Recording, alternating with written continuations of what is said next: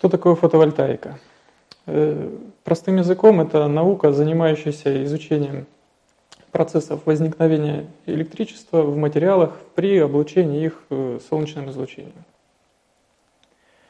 Э, чтобы говорить о пользе этой науки, необходимо рассмотреть в целом, что у нас с собой представляет солнечное излучение и как человек взаимодействует с этим излучением. Достоверно известно, что лишь 10 минус 7 степени от всего солнечного потока достигает э, земной поверхности. Это дает нам порядка 10-18 степени киловатт-часов в год чистой энергии солнечной. Много это или мало?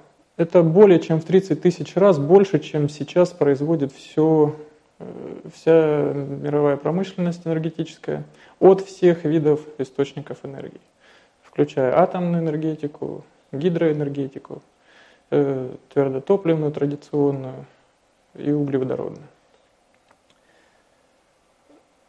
Современный уровень жизни определяет уже не материальное благосостояние, а количество электроэнергии, приходящейся на душу населения – так, для развитых индустриальных стран э, эта норма составляет около 6 тысяч киловатт-часов э, на человека в год.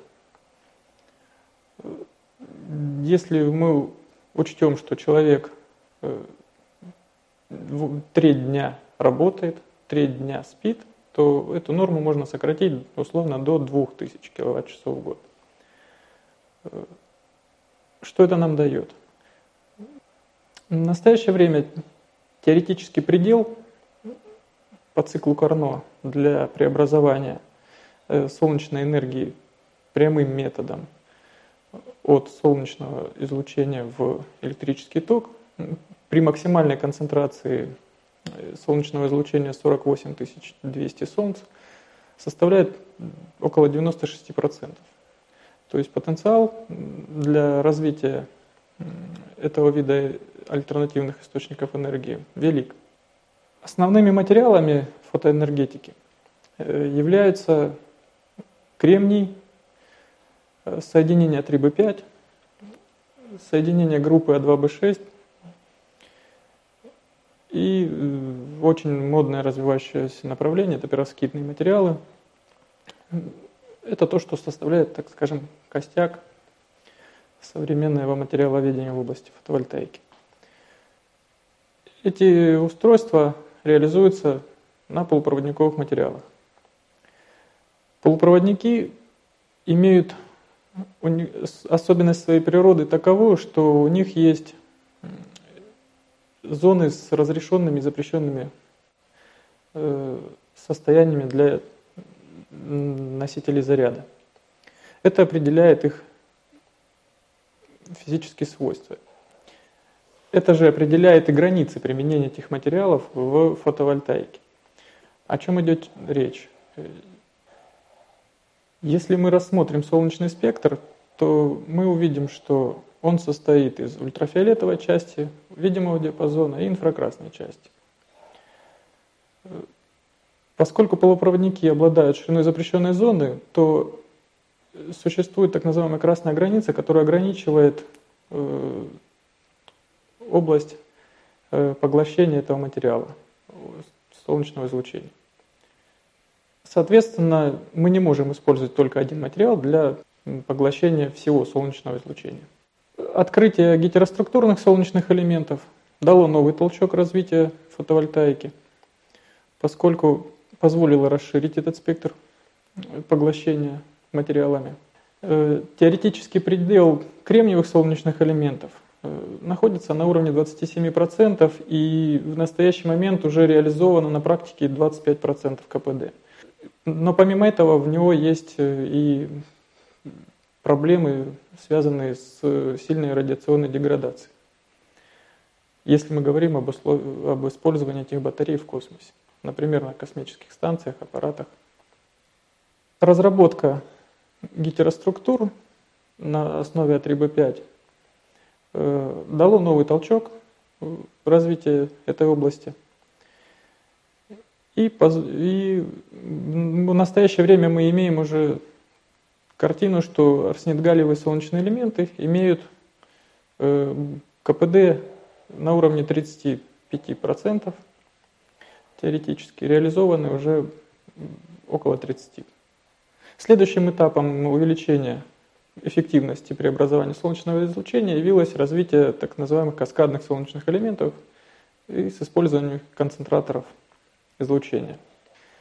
Удельного веса структуры и площади ее возможно добиться за счет увеличения количества каскадов в структуре. Площадь структуры в данном случае не увеличивается, вес незначительно увеличивается, а за счет увеличения кратности солнечного излучения мы добиваемся повышения э, тока и напряжения в структуре, в результате чего имеем и выигрыш в КПД. Это и обусловило преимущество данного типа солнечных элементов перед традиционными кремниевыми. Стоит отметить, что концентрирование солнечного излучения достигается использованием линз Френеля, которые относительно просты в изготовлении. Э, на обычное стекло наносится силиконовая пленка, в которой вытравливается концентраторный элемент. Такие линзы позволяют э, достигать кратности э, излучения до 3000 Солнц. Что это нам дало? Это нам дало расширение спектральной чувствительности каждым, каждым каскадом и повышение КПД до 46% для, при использовании трех каскадов. С 2000-х годов э, появился новый тип э, солнечных элементов, когда в активную область между ПН слоями структуры внедряются самоорганизованные квантовые точки. Это трехмерные наноостровки, их размер порядка 20-30 нанометров, планарный, высота до 15-18 нанометров. Плотность этих островков в настоящий момент уже достигает 10 в 12 степени штук на сантиметр квадратный. За счет того, что э, эти объекты обладают дискретным энергетическим спектром, мы получаем дополнительное увеличение э, поглощения солнечного спектра в инфракрасной области. При этом базовым материалом арсенидом галлия поглощается все та же видимая часть спектра. В настоящий момент э, КПД таких структур еще не велик. Но следует отметить, что и первый солнечный элемент, полученный этой имени УФ, также имел 1%. Это было в 1931 году. Помимо плотности квантовых точек, проблема низкого КПД заключается еще в несовершенстве гетерограниц, образующихся при росте, при росте трехмерных наноостровков.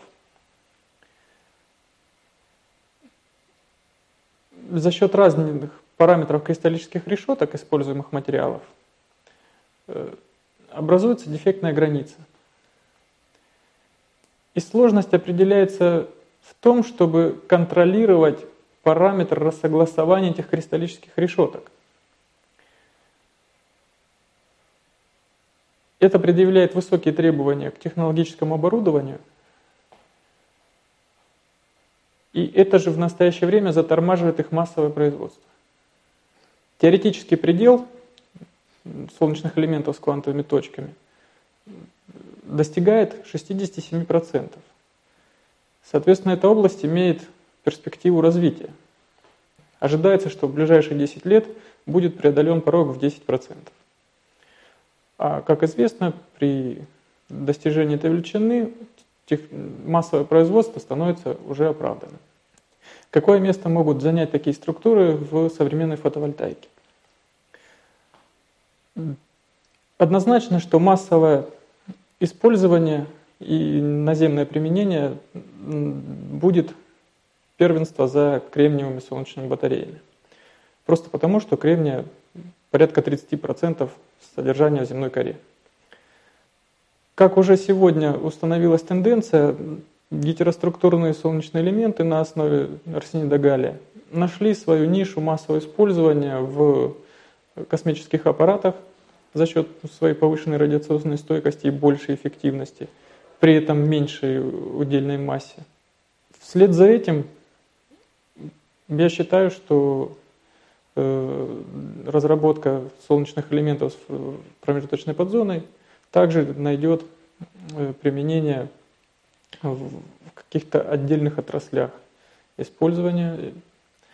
Э, масса, она, конечно, не пойдет, но тем не менее просматривается возможность замены существующих гетероструктурных солнечных элементов на основе арсенида галлия.